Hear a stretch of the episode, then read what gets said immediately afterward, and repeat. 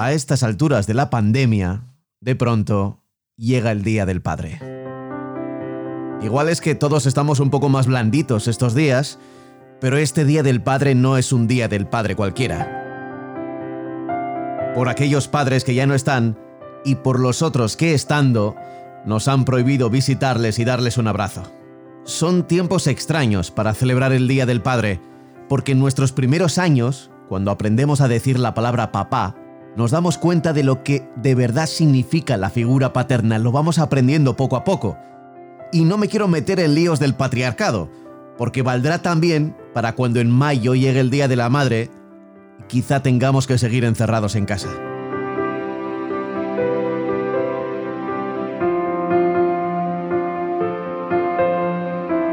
Papá siempre está ahí, haciendo de poli malo o de poli bueno, según toque. Aunque no sea sabio, te enseña de una manera particular. A veces también toca que papá sea estricto, aunque luego te quiera, como quiere Homer Simpson a Bar cuando le agarra del cuello.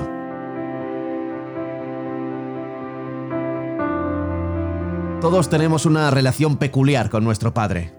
Creo que nunca es la misma, siempre hay matices. Y hoy, en las llamadas de larga distancia, de casa a casa, de prisión a prisión, pues entiendo que van a ser llamadas algo distintas, porque ahora mismo no sabemos cuándo será la próxima vez que nos podamos abrazar y mirar a los ojos y hablar de algo tan poco importante como el fútbol. Y todo esto que te estoy intentando decir lo cuenta mucho mejor un amigo argentino, así que yo me callo y que lo cuente Hernán Casiari. 15 mundiales llegó a ver mi viejo en toda su vida desde el maracanazo brasileño en 1950, que él tendría 6 años, hasta la final de Berlín 2006. 15 mundiales. Para mí ver 15 mundiales es haber tenido una buena vida. Yo llevo visto 12 con el de Rusia y creo que con 3 más estaría hecho. Me gustaría que empatáramos en 15 con mi papá. Sería una falta de respeto ver más mundiales que él. Igual el fútbol a mí nunca me importó tanto, fue toda una excusa para charlar con él con Roberto, con mi viejo. Con mi viejo no se podía hablar de política porque era de la UCD. No se podía hablar de mujeres porque era tímido, pasaba un culo y él bajaba la cabeza. No se podía hablar de libros porque no había leído ninguno. Así que nos sentábamos en los sillones del comedor y buscábamos en la tele algún partido, el que sea. Y nos quedábamos 90 minutos quietos mirando para adelante y charlando, sin mirarnos a los ojos. Podía ser un partido de la C, la repetición de un clásico viejo, nos chupaba un huevo, mirábamos el televisor y hablábamos. Cuando me fui de casa a los 18, seguimos con la costumbre de hablar por teléfono durante los partidos. Él me llamaba cuando terminaba el primer tiempo de Racing y charlábamos en el entretiempo y después nos quedábamos viendo el segundo tiempo con el tubo en la oreja, a veces sin hablar pero sabiendo que el otro estaba.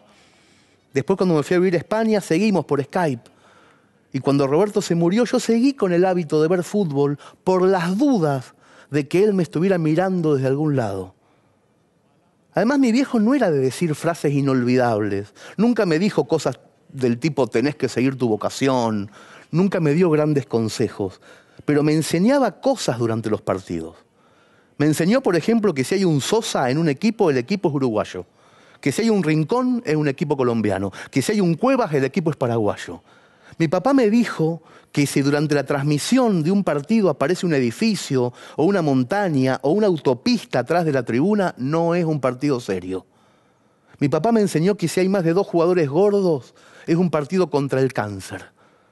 Que si entra a la cancha un hincha desnudo, en el partido hay más de seis jugadores que valen 10 millones. Pero que si entra a la cancha un gato o un perro, en el partido no hay ningún jugador que valga medio millón. Todas estas cosas me las enseñó él mientras mirábamos fútbol. Ahora que soy grande, entiendo que mi viejo y yo no hablábamos de fútbol.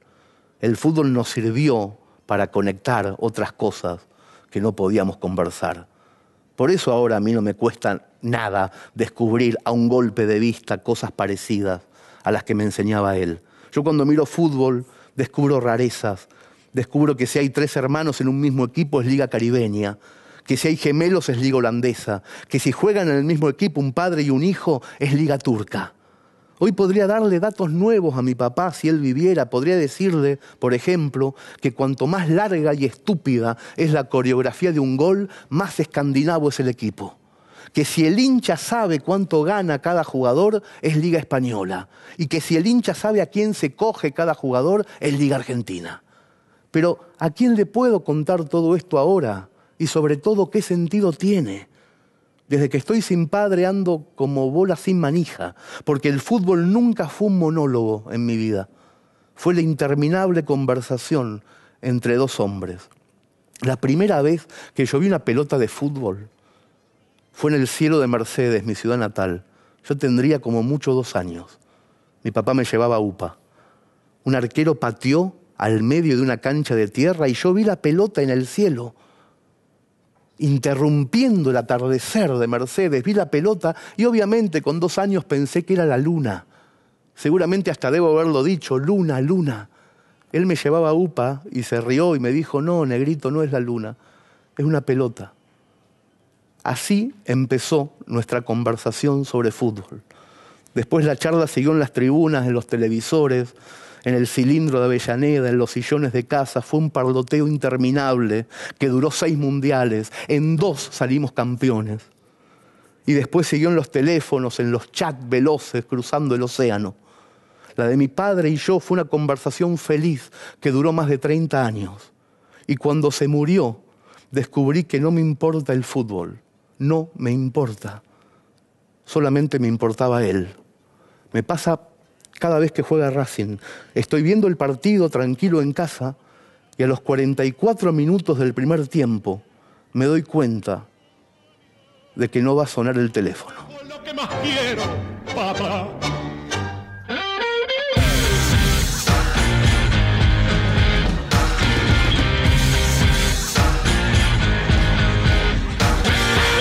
A diario.